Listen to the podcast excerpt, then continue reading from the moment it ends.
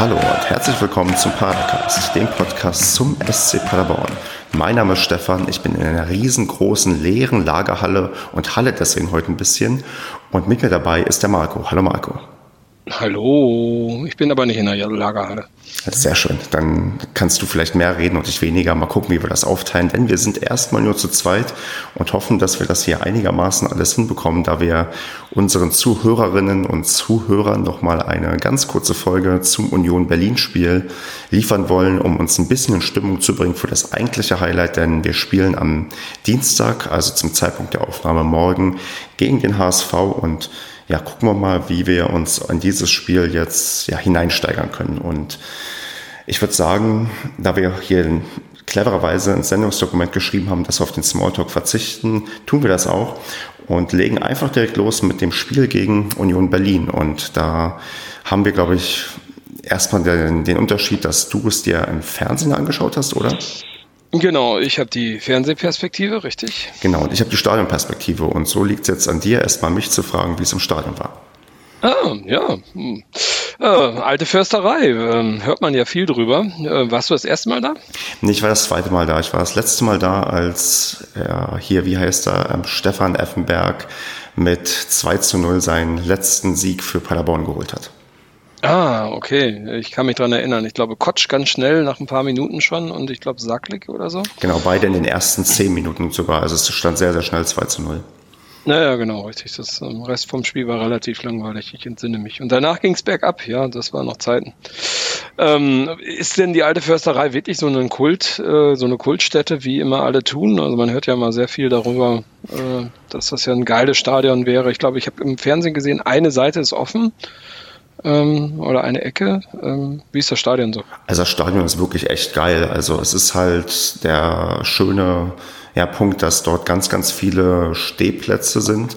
Also es ist halt irgendwie richtig irgendwie Fettstimmung da. Es machen auch sehr, sehr viele mit. Also es macht irgendwie schon Spaß, auch wenn du da so hingehst. Das liegt ja da quasi mitten im Wald. Ich meine, der Name Alte Försterei kommt ja nicht von, von, ja, von ohne irgendwie. Also, das, wenn du da irgendwie dort bist, das hat schon echt einen gewissen Flair und macht irgendwie schon Spaß, dahin zu gehen. Also, ich war letztes Mal auf den Sitzplätzen. Ähm, diesmal war ich auf den, ja, Stehplätzen und habe jetzt auch mal aus der Gästeblock-Perspektive das erleben dürfen. Und ja, das macht irgendwie schon Spaß, dann ähm, zu sehen, wie das alles so äh, dort im Stadion abgeht. Ähm, gab auch eine ganz nette Choreo von einem Fanclub, der 40 Jahre alt geworden ist. War, ich dann mir so dachte, das ist krass, 40 Jahre alter Fanclub, der SC Paderborn in seiner aktuellen Form ist ja noch nicht mal 40 Jahre alt. Und ja, also das, also von dem, von der Atmosphäre, dann gibt es halt diesen, diesen einen kleinen Turm oder so, wo einer immer den Spielstand noch ja, an so einer Tafel mit Hand quasi aktualisiert und da quasi die, ja, diese Schilder von den Anzahl der Toren quasi auswechselt. Ich meine, natürlich haben die auch eine große Leinwand, aber das hat alles da so doch seinen, seinen gewissen Charme, den man in nicht so vielen Stadien in den ersten zwei Ligen erleben kann. Mhm, okay. Wie ist das so mit Fantrennungen da vor Ort? Ist das ein Problem oder? Nee, also es ist halt wie so oft, dass du es sehr, sehr gut getrennt ist, dass du auch einen recht großen ja, Weg zurücklegen musst, um zum Gästeblock zu kommen. Ähm, ich bin da zwar vorher quasi durch die ganze Union-Menge durchgelaufen, aber wie so oft halt in Zivil und ähm, dann läufst du halt ein bisschen und dann kommst du irgendwann auch nach einem doch längeren Fußmarsch am Gästeblock an und dann kommst du auch quasi in keinerlei Berührung mit den Heimfans. Mhm. Wie ist das mit den Eingangskontrollen da im Gästebereich? genau, den habe ich ja als, als Punkt hier aufgeschrieben. Dass, also ich, ich, Darfst du nicht verraten, Stefan, das ist voll spontan. Ah, natürlich, okay, ja, nee. Also gute Frage, gute Frage. Ich hatte es auf Twitter, glaube ich, schon geschrieben, dass ähm, die Eingangskontrolle in der Form doch sehr, sehr niedlich war, dass der, der, der Ordner mein Portemonnaie sehen wollte um zu, und meinte, er möchte gucken, ob Aufkleber drin sind. Und mein Portemonnaie war wirklich halt randvoll mit Aufkleber. Also ich habe halt einige irgendwie immer ein bisschen versteckt und einiges ein bisschen offensichtlich, dass man die im Notfall mir auch abnehmen kann. Ich habe dann immer noch genug andere dabei. Und ja, ich, und er hat die nicht gesehen. Also ich habe mich gefragt, wie man die nicht sehen kann, weil die, die, also die sprangen einem quasi irgendwie an. Er guckt kurz rein, sagt, nee, ist nichts drin und ich durfte dann rein und ähm, dachte auch, okay, interessant. Also da hilft auch mal die Variante, äh, Aufkleber in die Hand nehmen, also Taschen auspacken, Aufkleber in die Hand nehmen und sich dann ähm, mit äh, gespreizten Armen vor den Ordner stellen. Das, das, das geht auch mal ganz gut, habe ich so, ähm, äh, so äh, erfahren dürfen. Was isst man denn in der alten Försterei, wenn man da reingeht? Ist, ist man da Currywurst oder? Boah, ich, ich, ich glaube ja. Ich muss ja gestehen, dass ich am Tag vorher schon erhebliche Mengen Bier getrunken habe und das mir am nächsten Tag gar nicht so gut ging und ich erstmal mich ins Stadion quälen musste. Das Einzige, was ich da dann zu mir genommen habe, war halt eine Cola. Ich habe mich gar nicht so sehr mit dem Catering dort beschäftigt, weil ich erstmal wieder ja, mich, in, mich unter die Lebenden wieder bringen musste, weil es mir, um, als ich um 10, glaube ich, aufgestanden bin, echt nicht so gut ging. Okay. Hm. Ja. Ist denn ist denn das Stadion komplett renoviert? Weil ich habe so im, äh, Hinterkopf äh, damals, als das noch nicht so kommerzialisiert war dort in Berlin, ähm, haben da auch die Fans äh, viel viel selbst äh, renoviert und neu gebaut. Ähm, gilt das auch für Gäste, für die Gästetribüne? Ist das eher neueren Baujahrs oder? Mm, es wirkt doch alles noch recht neu und frisch, aber ich glaube, die haben doch eher auf dem Zettel das Stadion noch auszubauen, weil die ja das, das Luxusproblem haben, dass die immer ziemlich ausverkauft sind und da glaube ich erheblich mehr Potenzial noch da ist. Also ich glaube, da steht irgendwie wahrscheinlich noch auf der Liste, was neu zu machen. Was auf jeden Fall auffällt, ist, wenn du zum, zum Gästeblock gehst, dass du an diesem VIP-Eingang vorbeikommst. Das hat auch irgendeinen so Namen, der dann auch irgendwie ach, was Eisernes drin hatte. Ich weiß nicht genau mehr was, ob es das Stahlwerk war oder keine Ahnung. Aber da, da, das sieht schon sehr, sehr neu und hübsch aus, wie der VIP-Bereich dort zumindest von außen gestaltet ist. Und sonst, ja, weiß ich gar nicht, ob die, ob da jetzt alles Neues würde ich sagen eher nicht, weil irgendwo müssen beim Ausbau dann wahrscheinlich auch Sachen verbessert werden und toller gemacht werden. Aber ja, das, ähm, das ja, mehr kann ich dazu erstmal nicht sagen. Also ich habe ja gehört von Wissenden, dass der VIP-Bereich bei ähm, Union Berlin äh, mit einer der besten VIP-Bereiche im deutschen Profifußball sein okay. soll. Und ähm, auch ein Borussia Dortmund oder ähnliche Geschosse da äh, nur neidisch gucken können. Ähm, das muss schon sehr hoch, äh, hochwertig sein, was dort gemacht wird und äh, sehr individuell. Ähm, man sieht auch so ein Traditionsclub wie äh, Union Berlin ist äh, mittlerweile stark kommerzialisiert. Ähm, das Vereinskredo schon sehr angenehm ist, was dort ähm, ja so beliebt. Hm.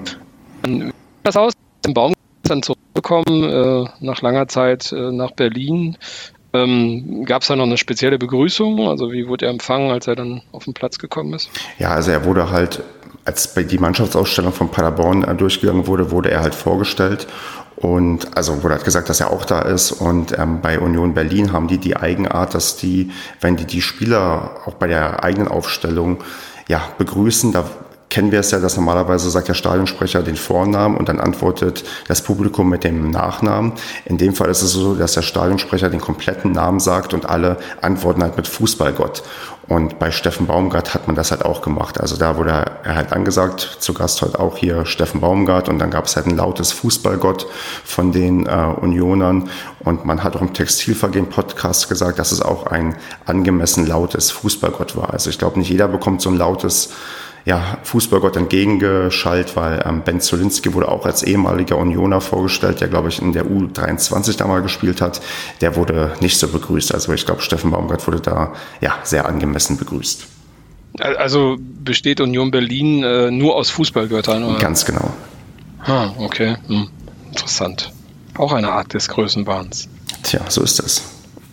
Sonst noch irgendwelche markanten Sachen, die du hinzufügen möchtest zu dem Stadion und dem Drumherum? Nö, ich glaube, das wäre es eigentlich soweit. Das sind so die wichtigsten Punkte und ja, also immer wieder nett und man sollte, falls wir nächste Saison nicht mehr in der gleichen Liga spielen wie Union Berlin, trotzdem irgendwie mal den Weg dahin finden, weil es gibt sicher schlechtere Stadien, die man mal besuchen kann. Vielleicht lässt sich das ja verbinden mit einem Auswärtsspiel bei Hertha BSC und Union spielt gleichzeitig zu Hause. Dann kann man ja ein verlängertes Wochenende, Fußballwochenende in Berlin machen. Ganz genau. Super, dann würde ich sagen, gehen wir mal ein bisschen aufs Sportliche ein. Und ja, würde da tatsächlich mal ein bisschen intensiver auch über die Aufstellung sprechen wollen, denn wir haben ja doch einige Spieler rausrotiert und zwar insbesondere die, die Länderspieleinsätze gehabt hatten. Und ja, da muss ich dich fragen, wie war dein Gefühl, als du gesehen hast, Mensch, wir spielen halt nicht unbedingt mit der 1A Startelf, sondern so mit der 1A Sternchen Startelf? Puh, ich war schon ein bisschen schockiert, dass er alle rausgelassen hat. Also Dräger, Tepete und äh, Collins waren ja alle drei auf der Bank. Ähm, das hat mich schon ein bisschen überrascht, muss ich sagen. Also ich hatte auch nicht so vor Augen, dass die teilweise erst am Tag oder zwei Tage vorher zurückgekommen sind. Tepete hatte ja auch ähm, irgendwelche witzigen Erfahrungen im Flugzeug noch gemacht ähm, während seiner Länderspielreise. Ähm, also da war ich schon etwas äh, konstantiniert, muss ich sagen. Ähm, ja, hatte erstmal ein doofes Bauchgefühl. Hm. Hast du denn sonst auch ein doofes Bauchgefühl gehabt, weil wir zu Berlin gefahren sind, die jetzt auch schon seit Ewigkeiten eigentlich zu Hause und besiegt waren? Ja, klar. Also einmal das, ähm, weil sie halt, äh, ich glaube, seit 20 Spielen zu Hause ungeschlagen jetzt waren in Folge.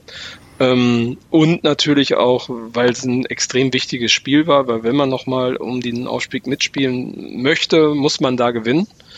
Ähm, gerade bei den Steilvorlagen, die auch ähm, am Abend davor äh, in der Liga waren, ähm, haben ja eigentlich fast alle für uns gespielt oder eigentlich alle für uns gespielt, ähm, so dass da auch ordentlich Druck mit drauf war. Ne? Hast du einmal die Belastung, dass äh, die Union so extrem heimstart ist und den Druck eigentlich, dass du gewinnen musst, weil ansonsten ist der Zug dann auch mal langsam abgefahren. Hm. Ja, aber das, wo du gerade die Freitagsspiele ansprichst, das war ja quasi so gemalt, das war ja auch dann prädestiniert dafür eigentlich, dass du dann verlierst und dich aus dem ja, Aufstiegskampf verabschiedest und dann kam es dann doch irgendwie ganz, ganz anders. Also ich als Zweckpessimist habe natürlich auch dann eher ja, negativ irgendwie auf das, auf, also was heißt negativ auf das Spiel geschaut. Ich war am Anfang tatsächlich recht entspannt, weil ich dachte, um so viel um so viel geht's eigentlich nicht. Also es ist eher so, Union hat mehr Druck als wir und gerade wenn du so eine Serie hast, willst du natürlich auch, dass die Serie beibehalten wird und nicht wie sonst bei Union halt gegen Saisonende der, der Einbruch kommt und ähm, vielleicht haben wir den sogar jetzt mit initiiert. Wär, wäre schön, wenn es so wäre, aber es war auch so mein Bauchgefühl vorher. Eigentlich verlieren kannst du nicht viel. Ich war recht entspannt. Natürlich hat sich dann die Anspannung ein wenig dann im Verlauf des Spiels in eine andere Richtung entwickelt, weil ich gemerkt habe, oh, es geht hier doch etwas. Also ich muss ja sagen, ich habe ja nach dem St. Pauli-Spiel schon ähm, den Kopf tief in den, in, in den Sand gesteckt und habe gedacht, hm, das war's jetzt. Ähm, und äh, habe aber schon immer noch mitgefiebert und gehofft, dass wir da irgendwie den Anschluss äh, nochmal kriegen. Von daher hatte ich da schon, also ich habe da schon stark äh, dem Spiel entgegengefiebert, muss ich sagen. Okay. Zu der Aufstellung nochmal, ähm, was mir dann aber erst im Nachhinein, als so das Spiel im Fluss war, nochmal aufgefallen ist und wir haben bei uns zu Hause geguckt und der Kevin war auch dabei und ähm, noch zwei andere ähm, äh, dass äh, beim Spiel gegen den äh, ersten FC Köln, es gab ja in der Länderspielpause ein Freundschaftsspiel gegen den ersten FC Köln, was man auch live beziehungsweise näher auch aufgezeichnet nochmal sich anschauen konnte, ähm, ist mir dann nochmal eingefallen, dass diese Konstellation mit Böder und Schwede ja dort auch äh, ausgiebig getestet worden ist, weil da gerade bei den Außenverteidigern, muss ich sagen, hatte ich die, die größten äh, Bedenken. Und ähm, mir ist dann später eingefallen, dass wir da ja Köln standesgemäß wieder mit 5-3 nach Hause geschickt haben. Und ähm, ich meine, das ist nur ein Testspiel, aber wenn man mal teilweise dieses Testspiel sich anguckt, ähm, wie stark wir dort den, den FC Köln, die auch wirklich fast, äh, ich glaube, außer Terodde waren alle dabei, ähm, mit der Armenmannschaft, die haben ja keine Nationalspieler, die da in Köln, ähm, äh, aufgetreten sind, also wie stark wir die, die dominiert haben, auch mit dieser Konstellation der beiden Außenverteidiger mit Böder und Schwede. Ähm, ja, hätte ich das vorher gewusst, hätte mir das vielleicht ein bisschen die, die Sorgen aus, aus, aus dem Gesicht getrieben. Hm. Wie, wie fandest du denn das, ja, den, den Start und gerade auch die Außenverteidiger? War mir fiel gerade so zum Anfang auf, dass, also mich hat Schwede jetzt nicht aufgeregt, aber ich habe schon gemerkt, okay, der ist halt, der ist halt nicht so auf diesem Top-Level wie halt dann Jan Collins irgendwie auf, auf der Seite. Ja, klar, das hast du schon gemerkt. Also es war ja die, die erste 15 Minuten waren es ungefähr, hatte ich schon das Gefühl, dass Union durchgehend am Drücker waren. Und ich glaube, man hat auch so ein bisschen, ähm, ähm, hier der, der Jan vom Paderball.com hat da das auch nochmal geschrieben, ähm, hat man dort auch nochmal so das Anlaufen der Verteidigung so ein bisschen korrigiert. Also das passte so in den ersten 15 Minuten nicht so ganz, sodass sich daraus auch relativ viele Chancen ergeben haben. Und äh, ja, ich gebe dir recht, der Schwede, der da hatte ich immer das Gefühl, dass dort ein größerer Unsicherheitsfaktor ist als beim Böder. Hm. Ganz im Gegensatz, den ich jetzt hervorheben möchte zu Strodig, weil ich fand, Strodig hat gerade so im Gegensatz zu den letzten Wochen eine wirklich überragende Partie abgeliefert, gerade in der ersten Halbzeit, weil Union war wirklich brandgefährlich, gerade in der Anfangsphase, wie du es gerade schon gesagt hast. Und Strodig hatte ein um andere Mal, eins, ein, ein ums andere Mal richtig geil den Ball abgegrätscht oder genau im richtigen Moment irgendwie den, ja, den Körper irgendwie reingestellt. Ich habe ihn lange nicht mehr so stark erlebt, oder? Ja, Timing passt da halt sehr gut. Ne? Also auch in der, in der Unterzahl ähm, zu verteidigen, und das hat wirklich super gepasst. Also da haben ähm, Strodig und Schonlau echt super harmoniert und Strodig hatte halt echt ein gutes Timing. Ne? Genau. Aber ich meine, meiner Meinung nach verblassen die ja sowohl Hünemeyer als auch Strodig mittlerweile komplett gegen Strom, äh, Schonlau. Ähm, äh, weil, also der spielt ja wirklich konstant so gut, das ist der Hammer. Hm. Ich glaube, da ist halt, spielt wahrscheinlich das Alter so ein bisschen eine Rolle, weil Strodig und Hünemeyer sind halt ein Stückchen älter und ich auch, man merkt auch ein Stückchen langsamer. Also das ist so ganz, ganz oft so in den letzten Wochen gewesen, dass ich manchmal das Gefühl hatte, Mensch, das, das, da fehlt irgendwie noch so, so der, der, der, der letzte Meter dann, dass man da irgendwie sich ähm, vernünftig verteidigen kann. Und das ähm, macht dann halt ja Strodig damit Erfahrung und Timing wett, wie du es halt gerade schon gesagt hast. Ja, wenn du Pech hast, wenn das Timing da nicht stimmt, dann Richtig. steht dahinter nicht mehr viel. Ne? Mhm. Genau. Was ich ganz spannend fand, was äh, passiert ist, dass Schonlau irgendwann Anfang der ersten Halbzeit seine Maske abgenommen hat. Ist dir das auch aufgefallen in den Fernsehbildern oder wurde das thematisiert ja. vielleicht auf Sky? Nee, thematisiert. Also ich habe es jedenfalls nicht äh, bewusst mitgenommen. Hier war auch eine relativ äh, hohe ähm, ja, Grundlautstärke. Kann auch sein, dass wir es überhört haben. Aber ich habe es zwischendurch hatten wir dann gesagt, ey, guck mal, der hat gar keine Maske mehr auf. Also das, man hat es nicht aktiv gesehen, dass er sie abgenommen hat, weil sie scheint gestört zu haben. Was wahrscheinlich ist natürlich dann, wo ich auch dachte, Mensch, ist schon krasses Risiko, was du dann irgendwie eingehst, wenn du auf die Maske verzichtest, weil wenn dann irgendwie beim blöden Kopfballduell, ja, plötzlich ist die Nase ganz durch, aber ja gut, hat er halt so eingeschätzt, dass das besser ist und ich habe aber jedes Mal, wo ich so dachte, okay, wenn Schonlau jetzt vielleicht da irgendwie ein Kopfballduell machen muss oder ähnliches, hatte ich immer so ein bisschen Angst und dachte, Hauptsache, da passiert nichts. Ja, hat aber sehr souverän gemacht. Der Alex, der hier war, der hat dann noch gesagt, ey, das sind aber ganz schön kleine Schlitze, wenn der da mal was durchsieht. Mhm. Ähm, ja, und äh, scheinbar hat sie wohl wirklich gestört, ne? Ja. Also hat auch keiner kommentiert irgendwie großartig. Auch nachher irgendwie vom Verein oder so kam da nichts. Mhm. Ja, dann vielleicht die, die eine Szene der, der ersten Halbzeit, die ich noch spontan im Kopf habe, war ein kleiner Schiedsrichteraufreger, als in der 37. Minute, ich weiß nicht wer, es wurde glaube ich ein Stürmer, vielleicht Sven Michel oder so, weggetackelt und ich dachte eigentlich, es war im Strafraum Nähe ganz klar gelbe Karte und Freistoß. Und der Schiedsrichter lässt einfach weiterlaufen. Ist die Szene, hat die bei euch auch für Empörungen gesorgt? Ja, das war ein ganz klarer Bodycheck. Also, das hast du auch in der Wiederholung gesehen. Also, wenn das keine gelbe Karte und ein Freistoß war, was dann? Ne, also, pff es war eh, der Schiedsrichter hat, hat einerseits fand ich es gut, er hat viel laufen lassen, aber er hat dann teilweise so eindeutige Sachen nicht gepfiffen, dass ähm, er hat das nicht gut im Griff gehabt, hm. fand ich. Das war schwierig. Und das war ganz klar gelbe Karte Freistoß. Und auch die beim Textilvergehen Podcast haben das thematisiert. Ich habe mir den heute nämlich schon durchgehört und die meinten auch, ja, auch aus deren Sicht ganz klare gelbe Karte, aber fanden halt auch, dass er ja auf beiden Seiten quasi gewisse Härte durchgehen lassen hat. Ähm, zwar auch Härte, die du eigentlich bestrafen musst, aber er war zumindest auf beiden Seiten gleich unfair aus deren Position. Ich weiß nicht, ist dir das mal auf der anderen Seite aufgefallen, dass wir vielleicht mal zu hart rangegangen sind und dafür nicht bestraft wurden? Weiß ich nicht, nee, eigentlich nicht so. Mhm. Also ich hatte jetzt, also nichts, was jetzt so prägnant sich eingebrannt hat. Okay. Ich, ich würde aber schon sagen, also ich meine, da kannst du jetzt irgendwie ganz am Schluss diese, dieses Foul, meiner Meinung nach Foul im 5-Meter-Raum ähm, an Zingerle, gut, das war nochmal irgendwie ein Nachteil, aber in Summe hat das, glaube ich, das Spiel nicht groß beeinflusst. Ne? Also mhm. Er ist auch mit recht wenig gelben Karten ausgekommen. Also ich war recht erstaunt, weil er doch dann häufiger mal Ansprachen an die Spieler gehalten hat, dass wir zum Beispiel in der ersten Halbzeit keine gelbe Karte bekommen haben. Also da irgendwie hat der Schiedsrichter doch seine großzügige Linie einigermaßen durchgezogen und halt auch wenig mit Karten agieren müssen. Ja, du kannst halt, wenn du viel laufen lässt, dann kannst du halt auch wenig gelben Karten ziehen. Ne? Also Richtig. Das ist halt die Strategie als Schiedsrichter. Muss ja. halt immer gucken. Ja, genau. also fand also hat nicht gestört, fand ich. Ja. Und es ist ja auch niemand verletzt worden, von daher alles gut. Und wenn man sieht, was Clement teilweise für eine, für eine, für eine ähm, Form gezeigt hat, äh, weiß ich auch gar nicht, ob so ein, so ein, so ein Freistoß uns wirklich vorangebracht wird in dem Spiel. Stimmt, Clement ist ein bisschen abgefallen im Vergleich zu sonst. Ja, also war gerade in der ersten Halbzeit äh, deutlich viele Fehlpässe. Mhm. Also ähm, irgendwie so ein bisschen von der Rolle hatte ich das Gefühl. Das ist schon stark aufgefallen. Ja. Mhm, Im Gegensatz dazu, wenn ich von der Rolle war, war ja unser Jimmy, der den, den, ja, den, die, die Tore eröffnete, überhaupt am ganzen Spieltag, weil ich glaube, bis dahin hat in allen fünf Partien der zweiten Liga noch keine Mannschaft irgendwie getroffen.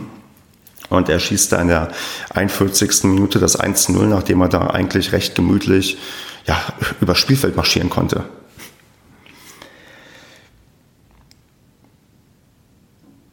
Und Marco, bist du noch da?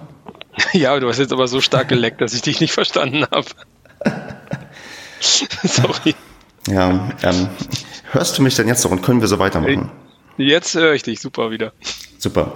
Ähm, ich habe gerade Jimmys Tor angesprochen und der da mit Begleitschutz über den Platz marschieren konnte und ja das 1 zu 0 macht und wir dann mehr oder weniger glücklich mit einem ja, 1 zu 0 in die Halbzeitpause gehen dürfen.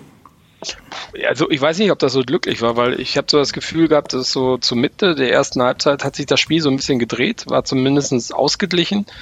Und ähm, wir sind halt auch zu Tormöglichkeiten gekommen. Ne? Ich meine, Michel hatte, glaube ich, einmal auch von der linken Seite so ein Dinge, ähm, was er dann selbst gemacht hat, was er vielleicht auch einfach hätte auflegen können in die Mitte und zu Linske hätte ihn reinschieben können.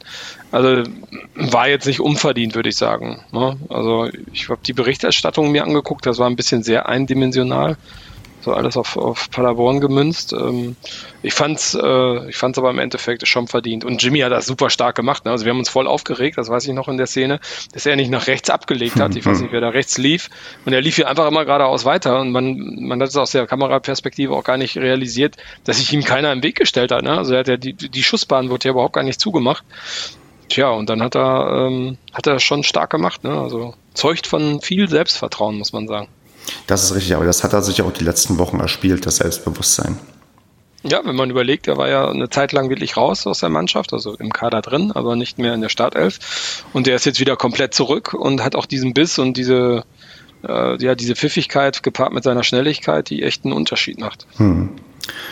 Genau. Und dann gehen wir halt mit dem 1 zu 0 in die Halbzeitpause. Ich war dann von meinem Gefühlsstatus so ein bisschen, ja, erst extrem angespannt und dann so zu Beginn der zweiten Halbzeit dann emotional so, so ausgelaugt, dass ich erstmal wie leer war und dachte, okay, jetzt, jetzt, jetzt, jetzt, jetzt fühle ich gar nichts mehr. Weder Gleichgültigkeit noch, ja genau, Gleichgültigkeit nicht zu fühlen, ist vielleicht dann doch gleichgültig, ich weiß es nicht.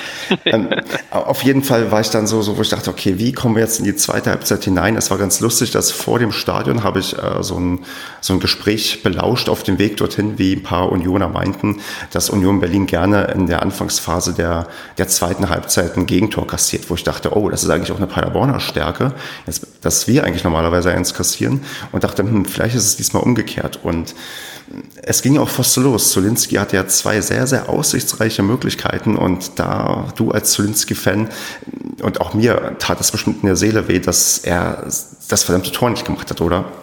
Ja, der zündet momentan nicht so. Das ist, ja, da waren, genau, er hatte, glaube ich, eine hundertprozentige, ne, und die hat da irgendwie drüber gehauen ja, ist halt so, ne? Aber glücklicherweise ist die Mannschaft so aufgestellt, dass dann alle mal treffen. Hm. Übrigens, was ich faszinierend fand, das war mal wieder seit langem gefühlt, seit Ewigkeiten, mal wieder eine Führung, mit der wir in eine Pause gegangen sind.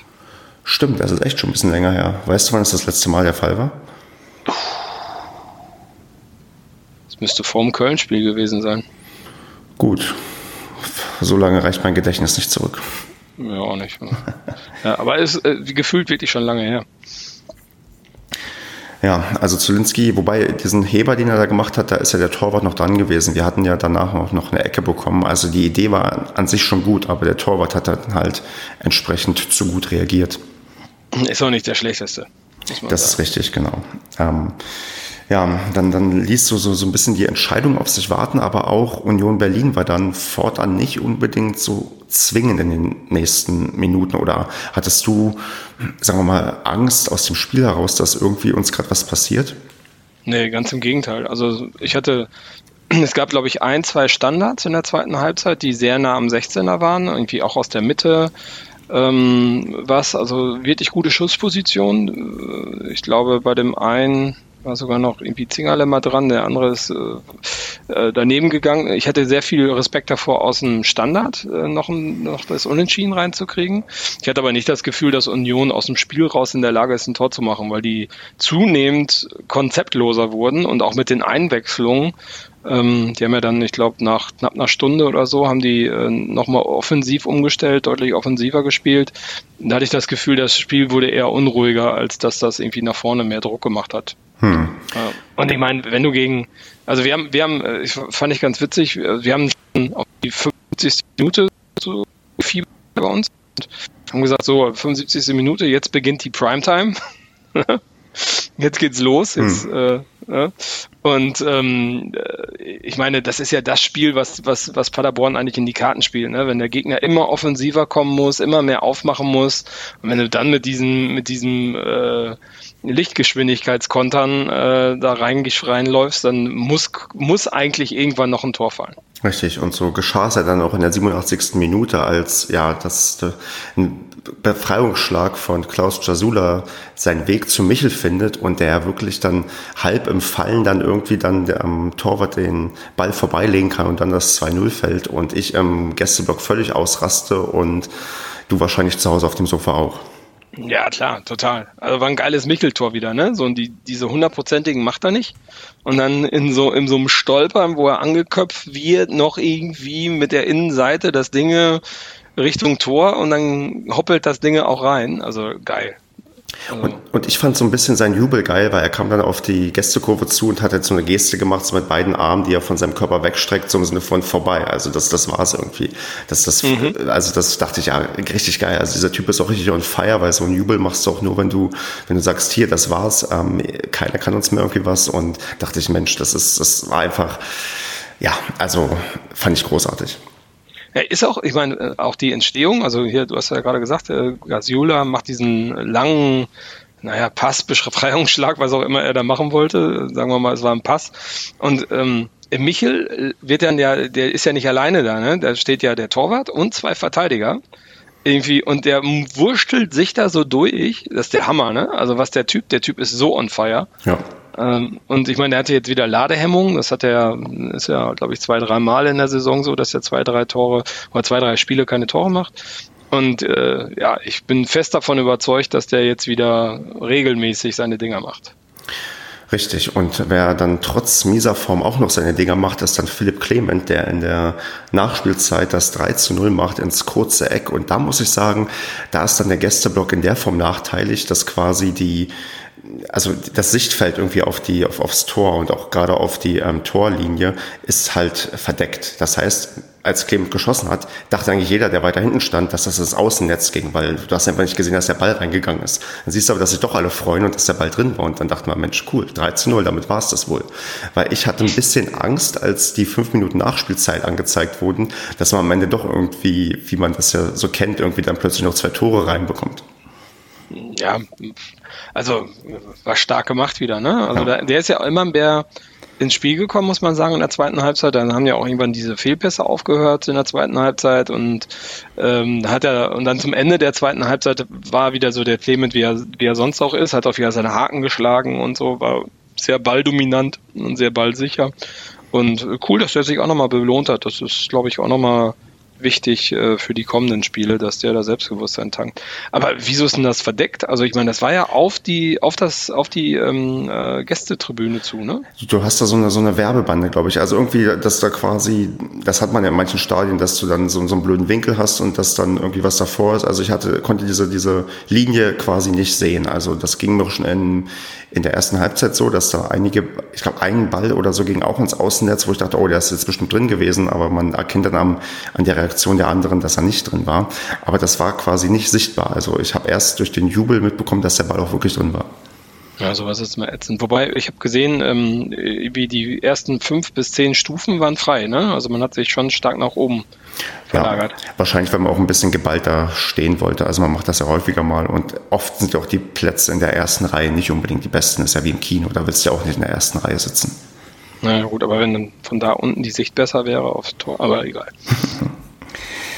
Ja, und dann gab es noch ein bisschen als Ergebniskosmetik, wo ich jetzt mal frage, ist das, ich habe es mich so ein bisschen dran erinnert, gefühlt an das WM-Halbfinale 2014, als Deutschland auch noch das 1 zu 7 kassiert hat, wo ich denke, so ein Gegentor nochmal so als als Erinnerung, okay, hier bleibt immer bis zum Ende konzentriert oder bleibt die ganze Zeit konzentriert, ist gar nicht so schlecht, auch im Hinblick auf die kommende Herausforderung. Es ärgert natürlich, dass man irgendwie noch blöden Gegentor kassiert, aber Meinst du, man kann vielleicht psychisch ein paar Vorteile daraus ziehen, dass man noch das 1 zu 3 kassiert hat? Hm. Ja, weiß ich nicht. Ich hatte auch nicht das Gefühl, dass man nicht zu Ende gespielt hat, aber ich glaube, es war nicht schlimm. Ne? Also ich glaube, da war jetzt keiner drüber traurig.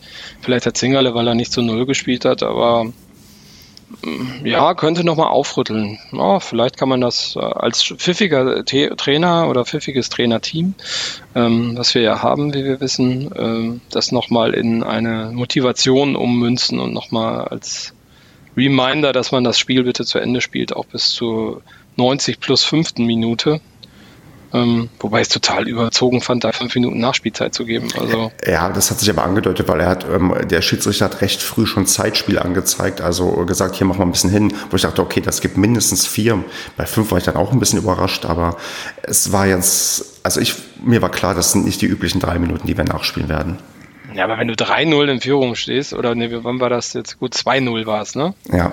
Und dann fällt das 3-0, also ja, ja. Dann, dann lässt es auch noch zu Ende laufen. Also ist dann halt so. Naja, egal. Also ich bin rundum zufrieden mit dem Ergebnis, muss ich sagen. Wie glaube ich jeder andere auch. Und äh, ja, bin die Euphorie ist wieder da. Ja, ich meine auch zu Recht, wir sind ja jetzt Vierter und wir sind, man, man, man vergisst das, glaube ich, recht leicht, wir waren noch nicht einmal in dieser Saison so weit oben platziert. Wir waren einmal Fünfter, nachdem wir gegen Köln gewonnen haben und jetzt sind wir auf Platz vier. Also wir haben uns wirklich, am ersten Spieltag waren wir, glaube ich, auf Platz 15, jetzt haben wir uns Schritt für Schritt vorgearbeitet und wenn halt, wenn wir mal eine, eine, eine interpolierende Gerade durchlegen, dann sind wir am Ende doch noch Erster. Ja, und vor allen Dingen sind noch genug Spiele, ne? Und die Spiele sind auch, ähm, sind auch genug gute Spiele noch, also dass die Favoriten gegeneinander antreten müssen. Ähm, von daher, ähm, ich glaube nicht, dass das das letzte Spiel war, was Union Berlin verloren hat. Mhm. Also ich halte es für realistisch, dass wir zumindest noch um Platz 3 mitspielen. Ne? Also muss man gucken, wie der HSV sich jetzt, nachdem wir ihn aus dem DFB-Pokal gekickt haben, dann vielleicht wieder fängt oder auch nicht. Ähm, vielleicht sitzt ja Platz 2 auch noch drin. Der Abstand ist nicht so groß. Also ich, ich werfe gerade eher so den Blick eher auf Platz 3 als auf Platz 2. Also da muss schon echt viel passieren, damit man die noch einholen kann. Aber klar, unmöglich ist nichts. Und ich genieße einfach mal jetzt, wie es weitergeht. Naja, sind noch sieben Spiele, ne? 21 Richtig. Punkte. Ja. Also da ist noch einiges drin und ähm, das Wichtige wäre ja, dass wir unsere Konstanz mal finden und nicht irgendwie so, so ein Spiel wie gegen Aue oder so dazwischen haben, wo du irgendwie gegen eine Mannschaft verlierst, wo du eigentlich gar nicht verlieren musst. Also wenn jetzt irgendwie wir einen starken Schlusssport hinlegen, ist tatsächlich alles drin. Also da, da bin ich inzwischen auch euphorisiert und vielleicht auch realistisch genug, dass das durchaus im Bereich des Möglichen liegt. Ist vielleicht nicht unbedingt das wahrscheinliche Ereignis, aber passieren kann es auf jeden Fall und von daher man sieht ja schon, ich, ich finde, man sieht bei mir ganz gut, wo ich schon beim 3 zu 1 das was Positives aus dem Gegentor herausfinden wollte, dass ich, glaube ich, gerade echt gut gelaunt bin und ähm, ganz glücklich bin, wie das gerade beim SCP läuft und mal und noch ja, gespannt bin, wie das noch ja, sich weiterentwickelt und ob wir am Ende vielleicht nicht wirklich sogar doch noch Bonusspiele bekommen oder vielleicht sogar aufsteigen direkt. Noch mehr Bonusspiele, meinst du? Ja, genau, stimmt. Das, das, ist ja, das ist ja das Blöde, ja. Also so für die künftige Planung, wir haben, glaube ich, noch acht Pflichtspiele vor uns oder maximal noch zwölf, weil ja noch vier dazukommen können. Mhm. Genau, und da kämen wir nämlich gleich zum nächsten Thema. Bevor wir das aber machen, müssen wir noch Empfehlungen aussprechen, weil zu Union Berlin gibt es halt ganz, ganz viel weiteres Material zu dem Spiel. Den allseits bekannten Podcast haben wir schon erwähnt. Dann kann man sich aber auch noch Taktikanalysen durchlesen. Und ich habe bewusst die Mehrzahl genommen, denn nicht nur der Jan auf paderball.com, sondern auch auf eiserneketten.de gibt es Taktikanalysen zu dem Spiel. Also wer da Lust und Laune hat, liest sich die mal durch und ähm, lernt mehr, warum wir gewonnen haben oder warum Union Berlin verloren hat. Kamst du schon dazu, die Dinger zu lesen? Mm, ja, paderball.com habe ich gelesen. Eiserne Ketten hatte ich mal gehört. Müsste ich mal eigentlich heute Abend noch mal lesen, damit man es mal vergleichen kann mit paderball.com. Das wäre ja ganz spannend. Genau. Und Textilvergehen kenne ich ja. Ich finde die aber ein bisschen arrogant. Dürfen sie auch sein, weil sie die, der, glaube ich, der älteste Podcast zum Thema Fußball in Deutschland sind. Hm, schön. Und aber man kann die, die Folge auch so hören, weil sie reden in der zweiten Hälfte mit, ich glaube, zwei Juristen über das Urteil in, vom, vom, vom Bundesverwaltungsgericht oder vom Nicht-Urteil des Bundesverwaltungsgerichtes zum Thema Kostenumlage von Polizeieinsätzen auf die Vereine. Okay. Und warum gab es da keinen Urteil? Die haben das Urteil zurückgegeben an das Oberverwaltungsgericht, weil denen die Urteilsbegründung nicht ausgereicht hat. Mhm, okay. Also muss man gucken, was da passiert. Aber die, die Einblicke von den, von den Juristen und auch die Einblicke von, von den Textilvergehenleuten auch zum Thema, ja, macht das finanziell überhaupt Sinn, darüber zu diskutieren? Die sind nicht schlecht. Also die Folge kann man auch unabhängig von, von dem Paderborn-Spiel hören.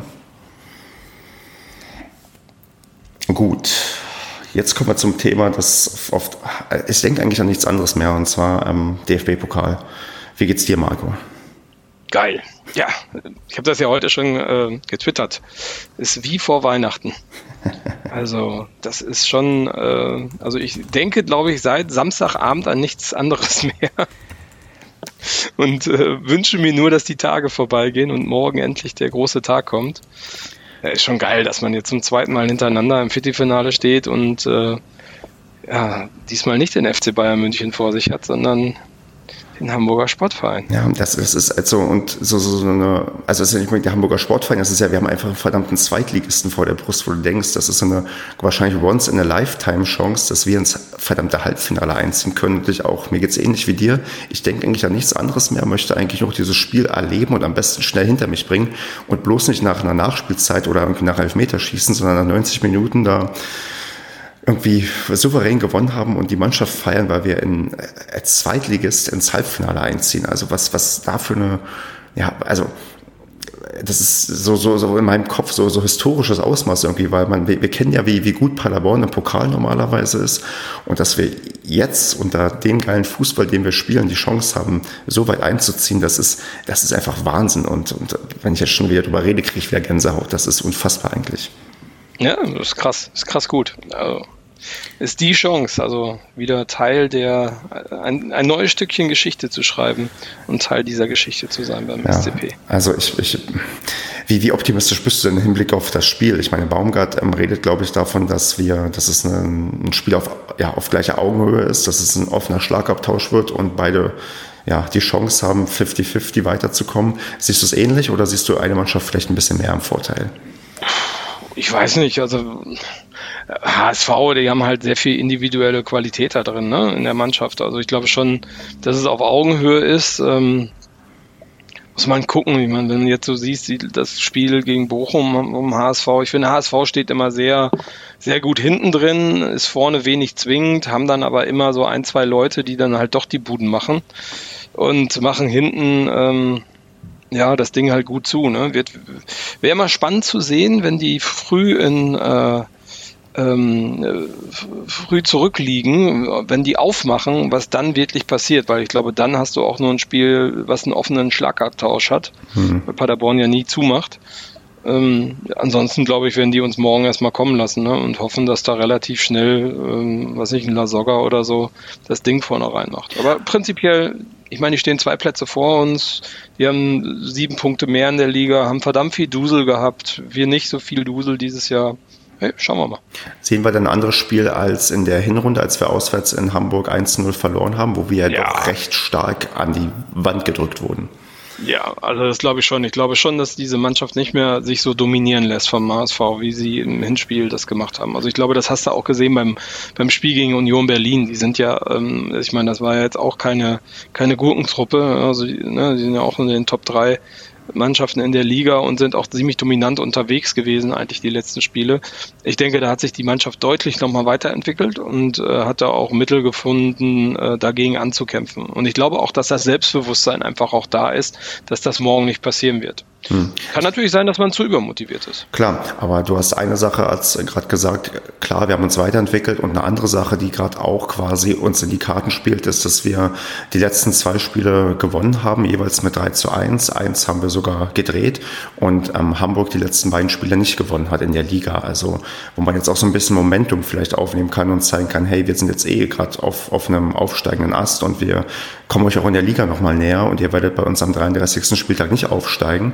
Und im Pokal kommt ihr auch nicht weiter. Also ich habe gerade so, auch so ein bisschen das Gefühl, wenn man leichte Vorteile sehen möchte, dann bei uns wegen Heimvorteile und wegen dieser anderen Sachen. Wir haben uns ein bisschen mehr weiterentwickelt vielleicht und wir haben gerade einen echt günstigen Zeitpunkt, um gegen eine Mannschaft zu spielen, die halt ja ähm, auf, auf gleicher Höhe eigentlich ist. Also ich bin da auch, ich, ich, ich, mich macht das ja fertig. Ich weiß ja, wie, wie ich dann morgen im Stadion sein werde, dass ich das nicht aushalten werde, wenn wir da irgendwie nur 1 zu 0 führen oder nur 2 zu 0. Also ich brauche da wahrscheinlich, ich werde erst bei einer 3-0-Führung einigermaßen ruhig oder bei einer 2-0-Führung in der 89. Minute.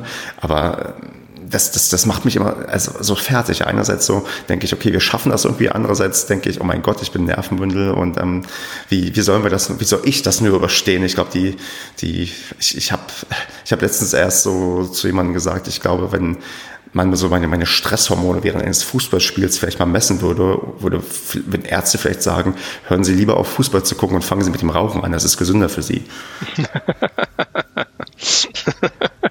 ja, ja, muss man gucken, was da morgen mal rumkommt. Wird Weil, auf alle Fälle spannend. Also ich, ich muss das vielleicht morgen echt mit viel Bier betäuben, damit ich da möglichst einigermaßen teilnahmslos mir das angucken kann. Ja, ist eine Möglichkeit, ist eine Möglichkeit. Ähm, also ich denke auch, dass ähm, ähm, äh, dass man da viel mit bewirken kann. Ne? Weil äh, ich meine, klar, der Sieg, das äh, würde natürlich nochmal einen echt großen Batzen Geld in die Vereinskassen spülen von uns, ähm, wird aber andererseits auch nochmal HSV echt nochmal einen Tritt versetzen. Und äh, wie du gerade gesagt hast, die haben die letzten beiden Spiele in der Liga nicht gewonnen. Und vielleicht ist dieser Tritt auch so ein bisschen äh, ein Tritt in Richtung Ab Abgrund, vielleicht auch nur ein kleiner Abhang. Aber vielleicht kann dieser Abhang genutzt werden, ähm, ja, ja, dass sich in der Tabelle auch noch was tut und dass das nochmal realistischer wird oder sich da noch mal was verschiebt. Ähm, ja, es äh, ist eigentlich zum richtigen Zeitpunkt, dieses Spiel. Also es ist quasi wie gemacht für ein Fußballfest und ich hoffe so sehr, Marco, dass wir uns morgen Abend beide in den Armen liegen und ähm, einer von uns beiden Tränen in den Augen hat, weil der SCP gegen den HSV im Pokal weitergekommen ist und wir ins, ins, ins, ins verdammte Halbfinale kommen. Also ich komme darauf nicht klar, wenn das passiert. Also das, das wäre so abartig geil, das kann ich mir gar nicht, also äh, ich will mir das noch gar nicht ausmalen, weil dann ist man nur enttäuscht, wenn es nicht passiert. naja, also als, als Paderborn-Fan kann man nur gewinnen. Das ist richtig. Also im Spiel. Das ist naja. richtig. Das passt, schon, das passt schon. Und das erste Mal ja auch der war in der Bentler Arena. Nicht das erste Mal. Letztes Jahr gegen Bayern war er ja auch da. Ach echt? Ach, stimmt. Ach, da war es ja auch schon so. Das hat nämlich der SCP-Account heute falsch getwittert. Das ist nämlich nicht richtig. Wir haben zum zweiten Mal bereits den Video Assistant Referee bei uns zu Gast. Ach, der war es aber gegen Bayern war, es gab keinen Grund einzugreifen, ne? Richtig. Weil der keinmal dann. Und ich habe auch keine Lust, dass es diesmal irgendeinen Grund gibt einzugreifen. Das halte ich auch nicht aus. Ja, das stimmt. Das stimmt. Stell dir mal vor, plötzlich wurde im Elfmeterschießen Elfmeter wiederholt, weil ähm, Zingerle zu weit rausgelaufen ist äh, oder zu weit nach vorne gesprungen ist und dann hast du eigentlich schon gefeiert, dass alles vorbei war. Oh, nicht solche Horror-Stories. Kann ja passieren, Boah. jetzt mal ganz ehrlich. Also plötzlich alle jubeln schon dahin und feiern, ja, und dann sagt der Video Assistant Referee, nee, wir müssen den Elfmeter wiederholen, weil. Aber erst zehn Minuten nach Abpfiff. Ja, richtig. Oh Gott, nee, also. Alle nochmal aus der Kabine kommen. Also, also, also bitte, bitte, bitte, bitte keine 120 Minuten. Das, das, das, das halte ich echt nicht aus. Hm, schauen wir mal. Ja. Ja, bevor wir auf unsere Tipps kommen zu dem Spiel, müssen wir noch auf den Social Media Post der Woche eingehen. Und trotz des spektakulären Spiels gab es gar nicht so spektakuläre Social Media Posts. Ich habe jetzt mal den peinlichen Onkel rausgesucht und zwar ein, ein geposteten Screenshot vom Misserfolgsfan, wie Steffen Baumgart den Ritter von Union Berlin, also das Maskottchen, umarmt und dabei doch ein bisschen äh, böse guckt und, und der Misserfolgsfan das so kommentiert, ja, wie wenn der dein peinlicher Onkel dich auf einer Familienfeier umarmt und du eigentlich keinen Bock drauf hast. Dem stimme ich zu. Das ist Gut. ein gutes Foto und ja, genau. Steffen sieht da nicht sehr glücklich drauf Richtig. aus. Aber es ist wahrscheinlich der Anspannung geschuldet, weil es wahrscheinlich vor dem Spiel stattgefunden hat. Ja, klar, er wird das gar nicht wahrgenommen haben in dem Moment. Gut, dann würde ich sagen, tippen wir mal noch kurz durch und ähm, tragen erstmal hier die Tipps ein von unseren Podcast-Kollegen. Der Basti sagt, ich kann jetzt schon sagen, jeder Tipp für Paderborn hier, wie das aussieht. Der Basti sagt 4 zu 3, Andreas sagt wie immer 4 zu 0, Kevin sagt 3 zu 1. Marco, was sagst du? Ich sag 3 zu 2. Siehst du, und ich schließe das ab mit einem völlig unproblematischen 4 zu 2 und ja, hoffe, dass das auch irgendwie in irgendeiner Form eintritt, dass wir halt morgen weiterkommen. Das wird so passieren. Marco, gibt es noch was deinerseits? Hm. Ich gehe früh schlafen. Ich stehe morgen früh auf. Nee, ich werde nee, werd wahrscheinlich nicht, ja, ich muss wahrscheinlich früh aufstehen, weil ich einfach früh wach werde, weil ich so voller Vorfreude bin. Ich werde wahrscheinlich um fünf zum ersten Mal auf den Wecker gucken und denken, mein Gott, es ist immer noch nicht 18.30 Uhr. Schaffen wir schon. Wunderbar. Wir freuen uns. Gut, Marco, dann vielen, vielen Dank. Ähm, wir sehen und hören uns dann vielleicht sogar morgen und die nächste Podcast-Aufnahme kommt. Ja, wir gucken mal, wie, wie geil das Spiel am Dienstag war und wenn nicht, normalerweise nächste Woche Montag, wenn es zu toll war dann und wir einigermaßen ja, die Stimme wiedergefunden haben, vielleicht auch schon Mittwoch. Müssen wir mal schauen. Genau, wir schauen einfach. Alles klar, Marco, mach's gut und bis zum nächsten Mal. Bis zum nächsten Mal. Vielen Dank. Ciao. Ciao.